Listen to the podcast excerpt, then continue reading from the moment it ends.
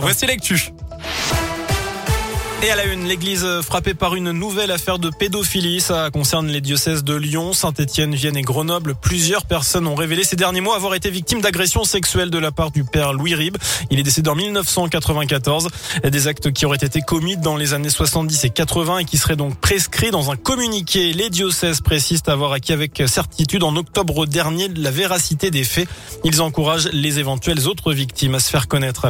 À la page des faits divers, un incendie s'est déclaré cet après-midi dans une maison individuelle à Genasse. C'est dans l'Est lyonnais.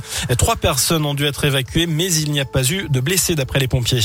Fin de l'épisode de pollution particules fines dans le bassin lyonnais et le nord Isère. Le préfet du Rhône a donc levé toutes les restrictions de circulation. Il débute mal l'année. Le lyonnais Stéphane Plaza a été victime d'un cambriolage. Son appartement parisien a été visité pendant qu'il était en tournage.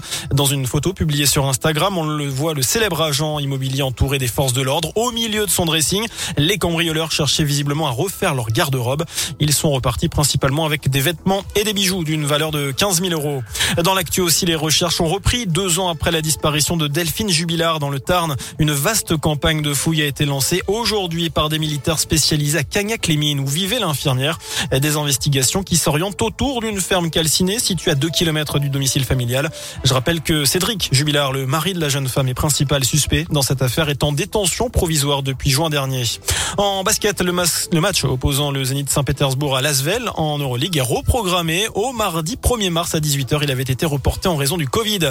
À Lasvel féminin, cette fois, on apprend le départ anticipé de Nayo Renkok Nkoué et l'arrivée de Sierra Bourdi elle a signé avec les Lyonnes jusqu'à la fin de la saison 2021-2022. Enfin, un mot de handball, troisième et dernier match de l'équipe de France masculine au, au tour préliminaire de l'Euro et ce sera contre la Serbie à 20h30. Voilà pour l'essentiel de l'actu. Passez une excellente soirée.